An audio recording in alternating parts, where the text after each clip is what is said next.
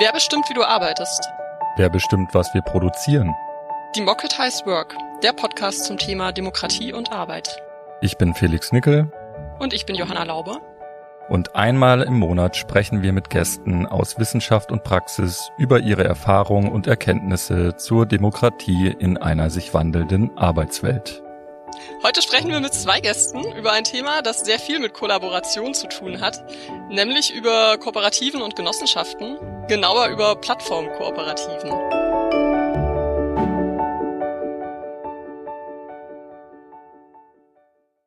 In den letzten beiden Episoden haben wir uns auf unterschiedlichen Wegen dem Thema Digitalisierung und Demokratie in der Arbeit genähert. In Folge 4 haben wir darüber gesprochen, wie sich Beschäftigte bei Lieferdiensten organisieren, wie die Arbeit aussieht, wenn eine App ein Algorithmus der Chef ist. Und letzten Monat ging es darum, wie die Gestaltung und Einführung von Technik am Arbeitsplatz von ArbeiterInnen mitbestimmt werden kann. Es ging auch darum, welche Möglichkeiten entstehen, wenn Betriebsrat und Gewerkschaft digitale Kommunikationsplattformen nutzen. Der Weg, Beschäftigte über gewerkschaftliche Organisierung und gesetzliche Regulierung zu stärken, ist äh, richtig und wichtig, aber es ist eben nur ein Weg. Heute wollen wir das Thema nochmal grundlegender angehen und stellen sozusagen die Eigentumsfrage. Was, wenn ArbeiterInnen in der Gig-Economy ihre Arbeit als Genossenschaft organisieren? Was, wenn den Fahrradkurieren ihre Unternehmen gemeinschaftlich gehören? Wir sprechen heute über Plattformkooperativen. Plattformkooperativen, auch kurz Plattform-Koops, bieten Dienste an, die wir schon alle gut kennen. Essensbestellung per App zum Beispiel, auch Onlinehandel gibt es äh, auf dieser Basis. Auf der Seite der Technik gibt es äh, aber eben einen entscheidenden Unterschied. Die Softwareinfrastruktur ist bei Plattform-Koops keine undurchsichtige Blackbox, sondern kann offen eingesehen werden. Sie orientiert sich außerdem an sozialen und ökologischen Kriterien und auf der Seite der Unternehmensführung knüpfen Plattform-Koops an die Grundidee von Genossenschaften an. Entscheidungen werden von allen gemeinsam und demokratisch getroffen. Aber wie sieht jetzt genau eine Plattform-Koop konkret aus? Welche Erfahrungen gibt es mit den Möglichkeiten und Herausforderungen solcher Modelle? Das wollen wir heute diskutieren und haben dazu zwei Gäste hier. Unser Gast aus der Wissenschaft, das ist Jonas Penzin. Jonas ist wissenschaftlicher Mitarbeiter am IÖW, dem Institut für ökologische Wirtschaftsforschung in Berlin. Zu seinen Forschungsthemen zählen unter anderem Innovation und Technologien, Partizipation und Kommunikation und eben Plattformkooperativen und kollaborative Ökonomie. Hallo Jonas. Hallo, schön heute äh, hier mit euch zusammen zu sein. Und wir haben zu Gast Dana von Cora, für alle, die Cora nicht kennen, das Berliner Stadtmagazin Tipp hat sie folgendermaßen beschrieben. Ich fand das ganz nett und würde das mal kurz äh, vorlesen. Ein Kurierkollektiv als solidarischer Lieferservice. Der Slogan Sei faul, sei solidarisch. Denn wer sich das Essen schon an die Wohnungstür bringen lässt, sollte dafür Leute engagieren, die diesen Job selbstbestimmt organisieren. Klingt logisch, finde ich. Schön, dass du da bist, Dana Apitz. Hallo. Hallo. Ich freue mich auch da zu sein. Vielleicht dann direkt zu äh, dir, Dana, zu deinen Erfahrungen äh, in und mit Cora. Äh, mich würde zum Einstieg erstmal interessieren, was so eure Geschichte ist, wie es überhaupt dazu gekommen ist, dass eben sich Leute zusammentun und ausgerechnet auf dem ja relativ heiß umkämpften Markt der Lieferdienste eine Kooperative gegründet haben. Also, ich bin seit ungefähr einem Jahr dabei. Da gab's uns schon relativ frisch gegründet. Cora hieß erst Kolima, was äh, der Name eines russischen Geheimagenten ist aus einem Film und ist entstanden nach dem Deliveroo den, den Markt verlassen hat. Ein paar von unseren Fahrern haben, ich übrigens auch, sind vorher bei Deliveroo gefahren. Und nachdem Deliveroo von einem Tag auf den anderen gegangen ist und wir aber schon alle leidenschaftliche Fahrradfahrer Fahrer sind, war irgendwie klar, es muss was gegründet werden, was A nicht wieder von außen über Finanzmärkte auch oder über, über Finanzspritzen finanziert ist, hm, was selbst organisiert ist und aber die Idee mit sich trägt und dann ist das Kind so entstanden. Äh, erst über WhatsApp-Bestellungen und über einen langen, langen Weg zu finally, jetzt arbeiten wir mit Coop Cycle, eine französische äh, Variante dieser App quasi, dieser Plattform, die man nutzen kann, um das alles zu organisieren. Und äh, ja, seit seit anderthalb Jahren gibt's uns und seit einem Jahr arbeiten wir mit der Coop-App, Coop Cycle. Okay. Ja, Jonas, zu dir vielleicht auch. Also ich meine, Genossenschaften sind ja jetzt erstmal nichts Neues. Die ersten wurden im deutschsprachigen Raum so vor 170 Jahren ungefähr gegründet. Was ist denn jetzt das Neue an Plattformkooperativen? Ja, ist natürlich eine, ähm, eine wichtige Frage zum Einstieg. Und ich glaube, um die gut beantworten zu können, müssen wir uns erstmal nochmal ein bisschen grundlegender fragen, was eigentlich jetzt genau so eine Plattformkooperative ist. Also, also was macht die aus? Warum ist das, ist das nicht eine klassische Genossenschaft? Und ich glaube, man kann, um, um, um sich deiner Antwort und auch einer Definition zu nähern, kann man vielleicht zwei Herangehensweisen wählen. Das eine ist so eine Art etwas weitere Definition, das andere eine engere. Ich versuche das kurz einmal darzulegen. Also, also wenn man es weit fassen will, dann könnte man sagen, alle Initiativen, die sich mit diesen Fragen, wer entscheidet und wer besitzt im Kontext der digitalen Ökonomie beschäftigen, die können irgendwie als Plattformkooperativen verstanden werden. Da gab es jetzt in den letzten zehn Jahren äh, sehr viele Entwicklungen. Beispielsweise in Deutschland ging das schon 2010, 2011 los. Da haben ähm, unterschiedliche Leute versucht, unter diesem Banner Genossenschaft 2.0 ähm, sozusagen dieses genossenschaftliche Modell neu zu denken und in den digitalen Raum zu übertragen. Und man kann, wenn man will, alle diese Bewegungen sozusagen zusammenpacken und unter diesem Banner Plattformkooperativismus denken. Ich, ich glaube aber, dass wenn man das macht, dass man dann auch ein, auch ein, auch ein Problem hat, nämlich man kann es schnell zu so einer Art Koop-Washing vielleicht sogar kommen. Ne? Also dass da Unternehmen entstehen, die sagen, sie wären irgendwie Kooperativen, sie würden genossenschaftlich, demokratisch arbeiten, ist aber schlussendlich gar nicht tun und sich so ein bisschen, ja, also schön framen, aber da ist dann nicht viel dahinter. Und ich glaube, deswegen brauchen wir sozusagen auf der, auf der anderen Seite auch eine engere Definition, wo wir klarer sagen, was ist es eigentlich? Also wann ist es eine Plattformkooperative und wann nicht? Und da fand ich es ganz hilfreich, vor ein paar Jahren ist es, ähm, das heißt das Plattform Cooperativism Consortium. Das hat sich gegründet, das ist so Zusammenschluss von wichtigen Akteuren in diesem Ökosystem und die haben versucht, sich so einer ein bisschen engeren Definition anzunähern. Und die sagen, also eine Plattformkooperative, das ist erstmal ähm, ein Unternehmen, die nennen das auch Business, also es ist ein Unternehmen, das den sieben Prinzipien der International Cooperative Alliance folgt. Also das ist die internationale genossenschaftliche äh, Zusammenschluss. Und sagen zwei, die zwei wichtigsten davon sind sozusagen demokratische Mitbestimmung und geteiltes Eigentum. Und man muss die erfüllen. Wenn man die nicht erfüllt, dann ist man keine Plattformkooperative. Und darüber hinaus und sagen, geht es dann natürlich darum, dass man eben dieses Plattformmodell anwendet. Also das genossenschaftliche Modell auf der einen Seite mit den sieben Prinzipien, auf der anderen Seite das Plattformmodell. Und unter dem Plattformmodell, da versteht man dann sozusagen äh, alle, alle Geschäftsmodelle, die irgendwie ein digitales Tool benutzen, um ähm, Services, Interaktion, Transaktion miteinander zu in, in Verbindung zu setzen. Und ich würde sagen, diese Verbindung dieser beiden Dinge, also sozusagen das genossenschaftliche Modell im engen Sinne mit den sieben Prinzipien und dem Plattformmodell, das ist eigentlich das, was jetzt neu ist in diesem Kontext. Dana, wir hatten nicht in der letzten, aber in einer anderen Episode, der vierten Episode, äh, mit Ori Mittenmeier von Liefern am Limit gesprochen. Der war selbst Rider bei Lieferando und hat uns da sehr eindrücklich geschildert, wie die Belastungen durch die App einfach äh, ja, sehr extrem sind, durch den Algorithmus, der zusätzlich zur wirklich sehr äh, detaillierten Steuerung der Arbeit ja auch eine permanente Überwachung und Aufzeichnung äh, macht. Du hast jetzt schon erwähnt, ihr benutzt eine spezielle App, GoOpCycle heißt das, glaube ich. Kannst du da noch ein bisschen mehr dazu erzählen, was das ist und welche Möglichkeiten ihr damit habt, das anders zu machen? Also, was heißt es anders machen? Die Sache ist, bei uns gibt es ja keinen Chef, der von oben nach unten guckt. Es ist ja nicht hierarchisch gegliedert und natürlich kann, können wir, wir, wir machen ja zusammen, wir dispatchen, wir, wir fahren, das ist alles selbst organisiert, aber natürlich kann ich in der App sehen, wer oder weiß, wer wie lange braucht, wer welche Distanzen zulegt, ist alles sichtbar. Die Frage ist immer, was macht man mit den Informationen? Dass äh, bei uns schon darum geht, dass natürlich das Essen muss in einem bestimmten Zeitraum geliefert werden. Also es geht um Zuverlässigkeit, alles soll ankommen und natürlich auch mit, mit Freude.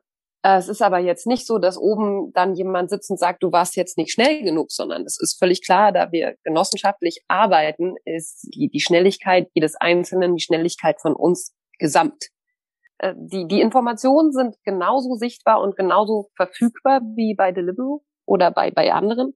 Ich persönlich habe es bei Deliveroo zum Beispiel überhaupt nicht als Kontrolle empfunden. Aber ist vielleicht auch immer eine Art, wie man das, wie man das selber sieht und auch wie, wie viel Spaß man zum Beispiel dabei hat, sich von A nach B zu bewegen. Aber also ja, kurz zu uns, die Informationen sind alle da, aber es wird nicht bewertet, sagen wir es einfach so. Fällt mir gerade ein, dass ja auch äh, viele Menschen sich ja auch freiwillig so Fitness-Tracker umhängen.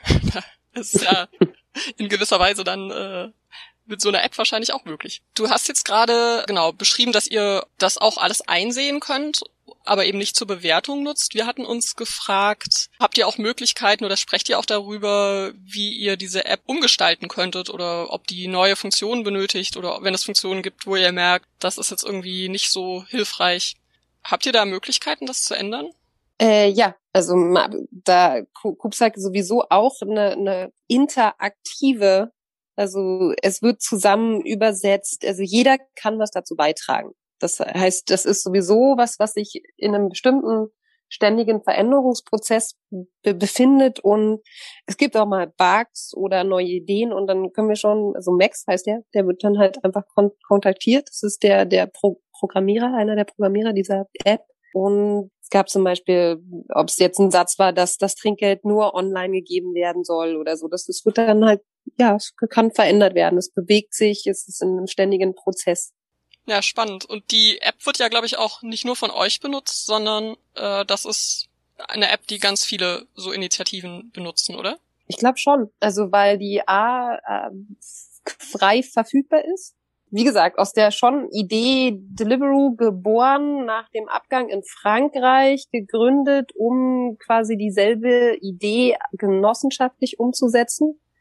Äh, deswegen ist natürlich äh, äh, ich, ich bin nicht richtig drin in dieser ganzen Co-Op-Cycle-Welt. Das, das für sich ist, ist ähm, ein Riesen, Riesengebiet, auch eine Art von Riesengenossenschaft, die sich organisiert, wo es Treffen gibt. Ähm, aber es ist nicht ganz mein Spezialgebiet. Ja. Ähm, ja, genau, du hattest es, äh, Dana hatte den ja gerade erwähnt, den, äh, den Max, genau, der, ähm, der das damals eigentlich alles losgetreten hatte. Ist ganz lustig, ich habe den äh, ein paar Mal getroffen äh, für meine Arbeit, auch den interviewt, weil der eigentlich eine ganz, ganz interessante Geschichte hat. Also der hat äh, damals im Kontext der Nuit Debout-Bewegung in Frankreich, das war ja diese Protestbewegung hier, äh, Place de République, ähm, da wurde der politisiert, sagt er selber, und hat sich dann überlegt, okay, wie kann ich jetzt eigentlich meine neue Energie, die ich durch diesen Protest gewonnen habe, wie kann ich die eigentlich sinnvoll sinnvoll einbringen. Und er hatte damals relativ viel Zeit, äh, ist Programmierer vom Hintergrund auch und hat sich dann überlegt, okay, irgendwie Deliveroo, das ist ja einfach, das ist Ausbeutung, das ist blöd, was kann ich machen? Und dann hat er sich überlegt, ich, ich mache jetzt ein Reverse Engineering. Ich nehme mir jetzt das Projekt vor, ich gucke mir diese Plattform an und baue die nach. Und das hat er alleine gemacht und hat er das auf GitHub, das ist so eine Online-Plattform, wo man Code teilen kann, hat er das geshared. Dann hat ein Typ sich bei ihm gemeldet, dann haben die zusammen daran weiter rumgeschraubt etc.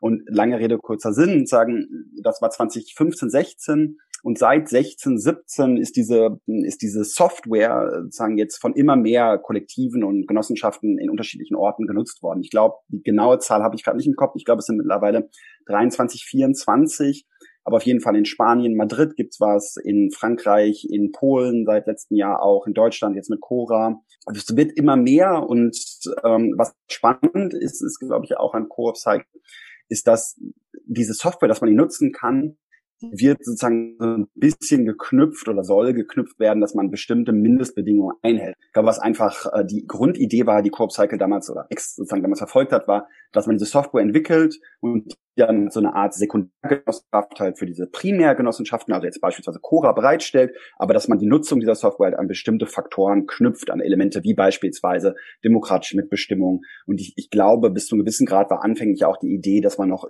ökologische Standards irgendwie auch setzen will. Aber ähm, Dana, vielleicht weißt du da mehr, ob ihr, ob ihr jetzt bei Cora irgendwelche Bedingungen von Co-op Cycle bekommen habt, unter, unter denen ihr nur diese Software nutzen dürft. Das finde ich auch spannend. Da weiß ich gar nicht, wie das gehandhabt wird gerade. Ja, das ist korrekt. Da, da die Idee der, der Softwareentwicklung mit einem, ich sag mal, sozial-ökonomischen, ähm, genossenschaftlichen Approach ge geboren ist, äh, ist das schon so, dass wir uns dazu verpflichtet haben, also das heißt verpflichtet, das kontrolliert jetzt keiner, aber die, die Idee ist, dass wir das nutzen als äh, Kollektiv auf jeden Fall, dass es demokratische Mitbestimmung ist, auch dass ein Teil von uns in wiederum diesen Co-op-Cycle auch an Versammlungen teilnimmt, dass wir uns damit beschäftigen und äh, über ökologisch oder ökonomisch weiß ich gar nicht genau, aber das versuchen wir ja sowieso. So Zero Waste Approach und ähm, also ja, stimmt, korrekt. Ihr seid ja auch mit dem Fahrrad unterwegs. Das äh, Ökologische ist auch ein gutes Stichwort. Das hatten wir uns nämlich auch gefragt. Jonas, du bist ja auch am äh, Institut für ökologische Wirtschaftsforschung. Ist das für dich auch eine Fragestellung oder ist das was, was du beobachtest, dass die Plattformkooperativen sich darüber auch mehr Gedanken machen als andere? Ja, es ist auf jeden Fall eine Frage, die ich mir stelle. Also ich meine, der, die ökologische Frage ist natürlich die Frage oder sagen doch wahrscheinlich die Frage unserer Zeit. Und natürlich ist es auch aus Plattformperspektive absolut zentral. Also wir wissen ja mittlerweile, der digitale, äh, sozusagen die digitale Welt macht ja mittlerweile einen riesigen ähm, Anteil auch an den allgemeinen Emissionen aus. Das heißt, die Frage, wie kann man sozusagen die über Plattform vermittelten Tätigkeiten, E-Commerce etc., wie kann man es ökologischer gestalten, ist natürlich eine zentrale Frage ich muss trotzdem leider jetzt auf Basis meiner, meiner Forschung ein bisschen enttäuschen. Plattformgenossenschaften sind ja, wie wir eben, wie ich eben schon gesagt habe, auch erstmal Unternehmen mit einer, die sozusagen demokratisch organisiert sind, die sind aber sozusagen aufgrund ihrer Organisationsform jetzt nicht automatisch ökologischer als andere. Also ich meine, es gibt ja äh, im genossenschaftlichen Sektor wahnsinnig viele unterschiedliche Genossenschaften. Denken wir an Mondragon, an der größten Genossenschaften der Welt in Spanien. Das sind Produktivgenossenschaften, die machen Agrikultur. Also die Genossenschaft an sich selber ist nicht, nicht, nicht nicht qua Funktion ökologischer. Was wir aber beobachten können jetzt in diesem Plattformgenossenschaftssektor, ist, dass viele dieser Genossenschaften, wie ja jetzt auch äh, Dana gerade schon gesagt hatte, dass, dass die aus einem Bewusstsein heraus die ökologische Frage nach vorne stellen. Also nicht aufgrund ihrer Organisationsform, aber weil sie es wollen, weil es ihnen wichtig ist. Und ich glaube, das kann man schon auch in Verbindung bringen zu der zu der Frage der demokratischen Teilhabe. Also wenn du sozusagen die Teilhabe verteilst über das gesamte Unternehmen hinweg, kannst du natürlich auch andere Themen nach oben bringen. Du hast nicht so ein Top-Down-Management. Das heißt, theoretisch kann die ökologische Frage, die uns ja alle betrifft, sozusagen vielleicht kommt sie schneller nach oben. Wenn man sich das mal anguckt, welche von diesen Unternehmen, von diesen Plattformgenossenschaften jetzt diese ökologische Frage nach vorne stellen, dann sehen wir da ganz unterschiedliche Ansätze. Es gibt beispielsweise den E-Commerce-Marktplatz äh, Fermondo aus Berlin, mittlerweile nicht mehr so aktiv deren Ziel ist es, äh, nachhaltigen Konsum anzuregen. Und wie machen die das? Also das ist Marktplatz, der gehört auch den NutzerInnen und den ProduzentInnen. Die können sich, äh, können alle Mitglied dieser Genossenschaft werden. Und das Ziel ist es, genau, den nachhaltigen Konsum zu fördern. Und das machen sie, indem sie die Gebühren, die man zahlt als Kunde, als Kundin, sozusagen für nachhaltige Güter niedriger ansetzen als für nicht nachhaltige Güter. Also für ein, für ein, für ein nachhaltiges Gut zahle ich drei Prozent, glaube ich, ist die aktuelle Zahl, während ich für die anderen Güter eine neunprozentige Kommission zahle. Das heißt, so soll, ähm, soll der, soll der Nachhaltigkeitskonsum angeregt werden. Jetzt hier bei Cora, genau, also sozusagen die Verpackungsfrage ist natürlich zentral. Bei Up and Go, das ist eine Plattformgenossenschaft aus New York, eine Alternative zu Helpling oder Handy, also sozusagen Reinigungsplattform. Da geht es darum, dass die vor allem nachhaltige sozusagen Reinigungsmittel nutzen wollen. Aber ich muss schon ehrlich sein, die ökologische Frage steht jetzt nicht im absoluten Mittelpunkt dieser Debatten. Da geht es viel mehr um Arbeit, um, um Eigentum. Genau, aber natürlich sehen wir trotzdem interessante Ansätze hier. Ja, genau. Also ich meine, klar, was du jetzt ansprichst, da zeigt sich natürlich auch immer so, ne, was ist theoretisch äh, möglich äh, mit äh, neuen Modellen und wie sieht das dann in der Praxis aus?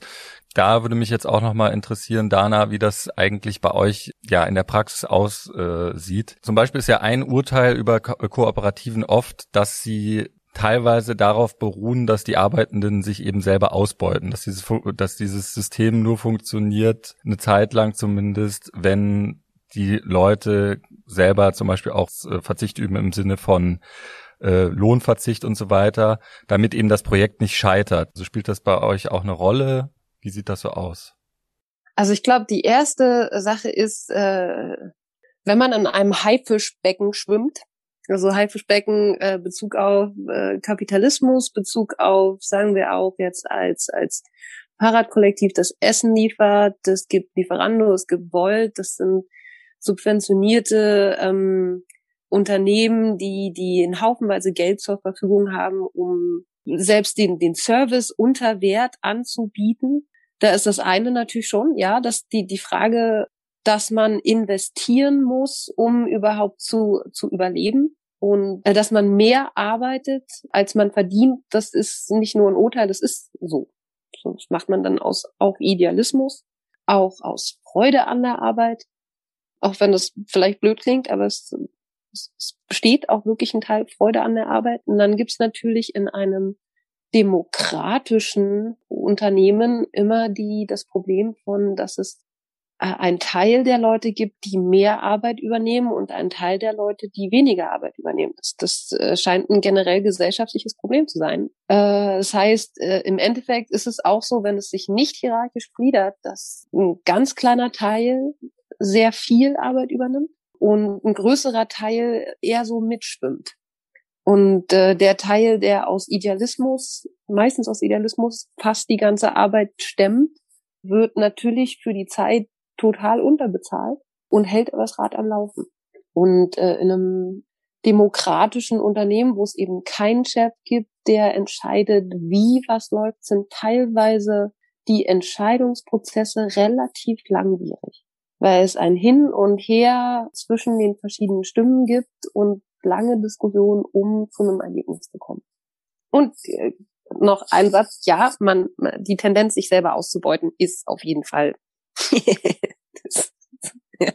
Im Prinzip hat Dana jetzt ja schon so zwei wichtige Punkte angesprochen. Also dieses Haifischbecken eben sich äh, als ein kooperativ äh, verwaltetes äh, und geführtes Unternehmen in einem kapitalistischen Markt behaupten zu müssen und eben diese Entscheidungsmechanismen äh, auch zu haben, die eben dadurch, dass sie basisdemokratisch sind, nicht top-down und sehr schnell sind. Was, äh, Jonas, würdest du denn sagen, so aus deiner Forschung, sind denn ja Erfolgsfaktoren und Strategien, die eben Plattformen Kooperativen ermöglichen, trotz dieser teilweise ja widrigen Bedingungen zu bestehen? Ja, also ich würde da erstmal Dana zustimmen. Ne? Also der Begriff des äh, Haifischbeckens, äh, der fasst es ganz gut. Ne? Also äh, wenn man jetzt mal, und vor allem für die Plattformökonomie gilt das ja. Ne? Also wenn man sich mal überlegt, was für besondere ökonomische Dynamiken es in dem Bereich gibt. Also ich denke jetzt hier an sowas wie Netzwerkeffekte. Das heißt, dass äh, sozusagen eine Plattform ja äh, mit der Anzahl der NutzerInnen steigt, also je mehr NutzerInnen bereits auf der Plattform, desto sozusagen äh, machtvoller die Plattform. Ne? All diese Effekte führen ja dazu, sich dieser ganze Kontext sehr stark konzentriert Ne? Also dass einzelne Plattformen immer mächtiger werden und andere ähm, ne, nur eine ganz äh, oder einen ganz schwierigen Stand haben. Das geht natürlich auch vor allem auch für diese Plattformgenossenschaften, die dann auch noch und sozusagen sich demokratisch äh, organisieren wollen und müssen. Also ist auf jeden Fall nicht einfach, aber sagen, Leute machen es ja. Und äh, da müssen wir uns fragen, okay, sagen, warum machen sie es? Was sind die, was sind die, die Dinge, die sie daraus bekommen? Ähm, und, und was funktioniert vielleicht auch? Und ich glaube, wenn man über diese Genossenschaften nachdenkt und sich fragt, okay, haben die überhaupt eine Chance? Das ist ja immer die, die zugespitzte Frage. Ne, kann das überhaupt klappen? dann sagen wir, ach, das, die haben eh keine Chance. Ich glaube, es gibt vier Elemente, würde ich sagen, die erfüllt sein müssen, damit so eine Plattformgenossenschaft eine Chance hat. Ich glaube, das erste, und ich mache es ganz kurz, das erste ist, eine Plattformgenossenschaft muss natürlich ein ein Geschäftsmodell oder eine Idee haben, die Leuten was bringt. Da kann ich vielleicht ganz die Geschichte von der äh, Plattformgenossenschaft Loconomics aus äh, Kalifornien erzählen. Die haben gesagt, das ist jetzt Jahre her, schon vier, fünf, sechs Jahre am Anfang dieser ganzen Debatte. Die haben gesagt, wir machen jetzt eine Plattform, so wie Mechanical Turk. Da kann man alle möglichen Dienstleistungen anbieten. Aber das Problem ist, das hat niemand gemacht. Diese Plattform war einfach nur eine Plattform, aber sie hat es nicht geschafft, eine Strategie zu entwickeln, um Leute auf diese Plattform zu bringen. Das Produkt der Plattform war eigentlich gar nicht so interessant und die sind dann gescheitert, weil sie gar nicht richtig verstanden haben, also das sagen sie selber, das sind ihre eigenen Worte, gar nicht richtig verstanden haben, ähm, welche Zielgruppe sie eigentlich wie ansprechen und warum es für bestimmte Leute sinnvoll sein könnte, sich dieser Plattform anzuschließen und nicht einer anderen.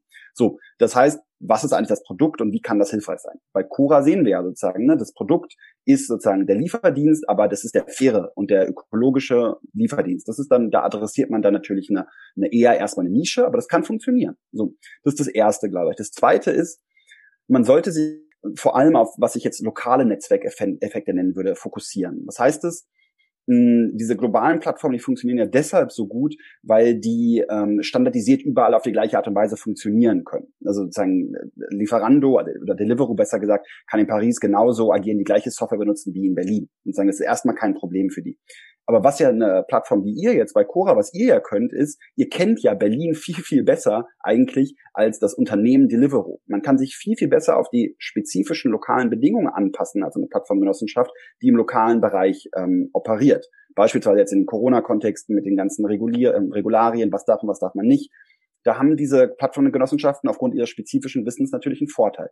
Den sollten sie nutzen, meiner Ansicht nach. Dann haben sie sozusagen nämlich einen, einen ganz einen ganz eigenen Punkt, den sie setzen können. Das dritte ist für mich Community Building. Also man, man kann dieses Plattformgenossenschaft-Ding auch nicht verstehen als so ein ähm, Plug-in-Ding. Ne? Hier ist die Plattform und jetzt drückt man einen Knopf und dann wird's demokratisch. Wenn man das, das Unternehmen nicht von Anfang an demokratisch aufbaut, dann ist es am Ende auch nicht demokratisch. Das heißt, man muss das wirklich als einen Prozess verstehen, in dem man eine Community aufbaut, die demokratisch operiert. Das ist, glaube ich, sozusagen essentiell. Und das Letzte, sozusagen, das ist für mich diese Frage der, äh, der Netzwerkintegration, so würde ich das nennen. Und da denke ich jetzt an dieses Verhältnis Cora Coop Cycle. Das ist für mich das ideale Bild, die ideale Bedingung, unter denen Plattformgenossenschaften funktionieren können ähm, Cora, und das machen sie ja, die können on the ground, wissen sie, wie ihr Geschäft läuft. Die kennen die, die kennen die Leute, die können ihre Arbeitsabläufe gut organisieren, aber sie können sich nicht auch noch darum kümmern, die Software zu programmieren. Das ist ja viel zu viel Arbeit. Das heißt, ich glaube, diese Plattformgenossenschaften können dann erfolgreich sein, wenn sie es schaffen, bestimmte Aufgaben an eine andere Ebene abzugeben. Also beispielsweise an so ein Netzwerk wie Coop Cycle. Coop Cycle, also Max, kümmert sich um die Software und Cora kümmert sich um das Geschäftsmodell hier in Berlin. Und ich glaube, wenn man, wenn man solche, solche ähm, Strukturen schafft, dann kann man so ein bisschen ähm, von den Netzwerkeffekten sozusagen global profitieren, aber gleichzeitig on the ground lokal ein funktionierendes Geschäft aufbauen. Ich glaube, das ist der Weg, wenn man diese vier Elemente verbindet, unter denen auch diese Plattformgenossenschaften erfolgreich sein können. Das ist ja schon mal sehr gut. Mich würde halt auch noch interessieren, welche Schritte es eigentlich auch bräuchte von gesetzgeberischer Seite, politischer Seite oder vielleicht auch von, von Gewerkschaften, um vielleicht was zu verändern und eben ja bessere Rahmenbedingungen zu schaffen. Ich sag mal zuerst was dazu, weil ich relativ kurz dazu sprechen kann. Ich habe mich gestern auch mit mit äh, einem unserer, sagen wir, der am meisten arbeitenden am tiefsten in der, in der Materie sich befinden, über eure Fragen unterhalten oder Gedanken dazu gemacht. Äh, und wir sind schon beide eher zusammen auf den Punkt gekommen, dass wir gesagt haben, hm, wir erwarten eigentlich gar nichts von der Politik. Wir sind eher so das, was man selber gestaltet, das, was man selber erschafft. Das ist das, was was verändert, aber von der Politik, ähm, nee, das, das könnte man fast sagen, gesehen, ein bisschen schwarz. Ja, das ähm, kann ich kann ich nachvollziehen. Also, ähm, also was jetzt Dana gerade gesagt hat zu den Erwartungen an die Politik. Also wenn man sich das jetzt mal ein bisschen auch im zeitlichen Kontext anguckt, dann ist da ja auch einfach nicht viel passiert. Also wenn man jetzt mal überlegt, wie wurde dieser ganze Diskurs um diese Plattformgenossenschaften politisch aufgegriffen, dann gab es eigentlich in Deutschland einen Prozess. Da hat Andrea Nahles, damals noch Vorsitzende der ähm, SPD, hat sozusagen das so ein bisschen versucht, als eine Digitalstrategie der SPD sozusagen an den Start zu bringen, hat dann ein großes Event gemacht, hat dann auch diesen Trevor Scholz, also den einen, die einen der Vordenker dieser Bewegung, eingeladen aus New York nach Berlin. Und dann sollte das richtig losgehen, dann sollte das in das, in die Programme der SPD. Und dann, wir wissen es alle, wurde Nahles sozusagen mehr oder weniger abgesägt. Und damit ist auch sozusagen das Thema so ein bisschen wieder untergegangen. Das heißt jetzt ganz konkret auf politischer Ebene gibt es da jetzt wenig Bezugnahmen und auch wenig Unterstützung für diese alternativen Plattformen. Ich glaube aber, dass es schon die Notwendigkeit gibt, dass die Politik etwas tut. Und zwar, ich meine, die hat ja unterschiedliche Möglichkeiten, da Einfluss zu nehmen. Also das, die eine Möglichkeit ist, dass sie Ressourcen dafür bereitstellt, dass solche Plattformen sozusagen erfolgreich sein können. Und da ist es einfach gerade so, dass es eine echte Ungleichbehandlung gibt. Also solcher Plattformgenossenschaften haben es viel schwieriger als sozusagen Shareholder-orientierte Plattformen Förderungen zu bekommen. Also beispielsweise die, die, die staatlich geförderten Instrumente der Wachstumsfinanzierung, denke ich jetzt an sowas wie, wie Invest oder den Hightech Gründerfonds, die werden halt häufig explizit nur für Akteure mit sozusagen mit so einem Shareholder-Modell zur Verfügung gestellt, weil die mit diesen genossenschaftlichen Modellen häufig gar nicht äh, umgehen können es gibt keine vergleichbaren Instrumente für so gemeinwohlorientierte Ansätze. So verstärkt die aktuelle politische Ausrichtung halt diese Probleme der alternativen Plattform häufig eher, als dass sie unterstützend wirkt. Und das andere sozusagen ist, dass die Politik aber auch die Gesetzeslage angehen, anpassen kann, so dass diese Plattformen jetzt nicht mehr so stark benachteiligt werden. Also auf der einen Seite kann sie sozusagen dann diese großen Plattformen stärker regulieren über das Kartellrecht etc. Aber ich glaube, wichtig für diese Plattformgenossenschaften ist einfach auch das Genossenschaftsrecht. Und da gibt es schon einige Probleme jetzt gerade. Also das Genossenschaftsrecht in seiner aktuellen Form erschwert die Verbreitung dieser Plattform, dieser kooperativen Plattform eher. Also eins der, der zentralen Probleme ist nur ein Beispiel genannt, ist, dass es gerade unmöglich ist, Genossenschaftsanteile online zu zeichnen. Also wenn ich jetzt Mitglied von von Fermondo oder von Cora, bei Cora geht's jetzt nicht, aber bei Fermondo kann ich als Nutzer ja auch Mitglied werden. Wenn ich das machen will, muss ich mir einen Zettel ausdrucken, muss den unterschreiben, muss den zur Post bringen und dann kann ich vielleicht irgendwann mal Mitglied werden.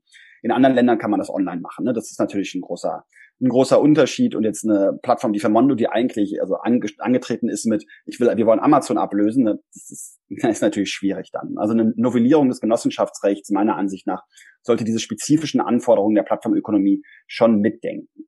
Ja, das ist wirklich ein krasses Beispiel mit dem Papier. Wir hatten uns jetzt noch gefragt, vielleicht interessiert er den ein oder die andere Zuhörerin, wie man, wenn man das möchte, selber eine Plattformkooperative gründen kann oder vielleicht auch einer bestehenden beitreten kann.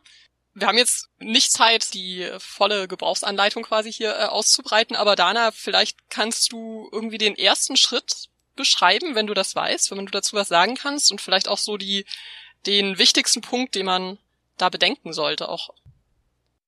Ah, so richtig kann ich das gar nicht. Ich glaube, äh, generell ist immer, wenn man, wenn man etwas machen will, dann macht man es einfach und man lernt beim, beim, beim Machen, wie man es macht. Es gibt viele Probleme, vor denen wir jetzt zum Beispiel gestellt haben. Das ist zum Beispiel, wenn es jetzt um, um rechtliche Sachen ging, um wie bezahlt wird, um, um Steuersachen, da mussten wir, weil das hat äh, Jonas von auch erwähnt, mit einer anderen Kooperative noch zusammenarbeiten, nämlich dann irgendwann mit Smart. Das ist auch eine Genossenschaft, die äh, sich um arbeitsrechtliche Sachen und Anstellungsverhältnisse kümmert. Ohne die würde es uns jetzt vielleicht schon nicht mehr gehen, weil es rein rechtlich gar nicht möglich gewesen wäre, das zu, zu stemmen.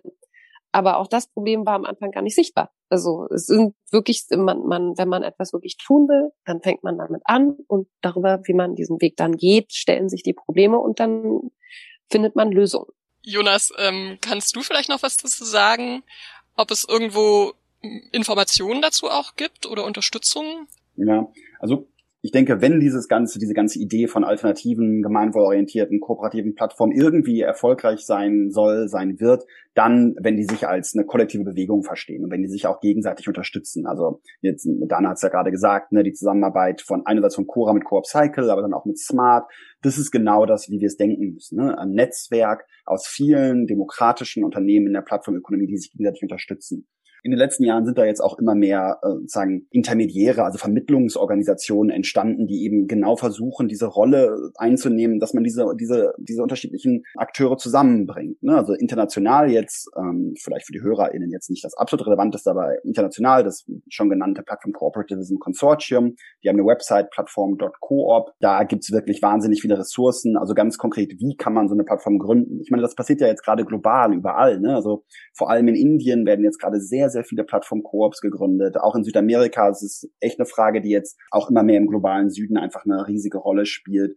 Das heißt, da findet man sehr viele Hinweise. Jetzt eher für Deutschland, Berlin gedacht, hat sich jetzt letztes Jahr auch die Genossenschaft Plattform Cooperatives Germany gegründet. Die versucht so ein bisschen diese Bewegung in Deutschland voranzubringen. Die erreicht man auch, wenn man googelt Plattform Cooperatives Germany. Dann gibt es noch so andere Akteure, also auch schon genannt von Dana Smart, ne, für die arbeitsrechtlichen Fragen, der Supermarkt e.V., das ist ein Verein, ähm, die ganz viel an dieser Schnittstelle von Technologie, Demokratie und so arbeiten. Und natürlich hoffentlich irgendwo auch wir als WissenschaftlerInnen, ne, die ja auch eine besondere Expertise, vermeintlich zumindest, zu diesen Themen entwickeln sollen. Wir versuchen natürlich auch, das so aufzubereiten, dass man das anwenden kann und dass die Akteure, die es dann machen, also ihr, Dana, Cura, dass die davon auch profitieren. Ja, also im Endeffekt äh, können wir also sagen, das Wachstum äh, ist langsam, aber beständig. Es gibt eben eine wachsende kooperative Arbeitsumgebung auch in der digitalen Ökonomie. Jetzt sind wir schon am Ende angelangt. Wir könnten sicherlich noch viele Punkte vertiefen, aber es gibt ja jetzt einige Hinweise, wo nochmal weiter geschaut werden kann. Dann würde ich mich erstmal bedanken bei euch, äh, Jonas und Dana, dass ihr hier wart. Äh, vielen herzlichen Dank. Äh, auch alles Gute für eure weitere Arbeit. Vielen Dank auch an unsere HörerInnen. Wir freuen uns natürlich auch immer über Kommentare an unsere E-Mail-Adresse podcast.fnpaeu. Und wenn ihr uns auch auf Twitter folgen wollt, freuen wir uns natürlich auch darüber. Ihr findet uns unter dem Handle DemoWorkPod.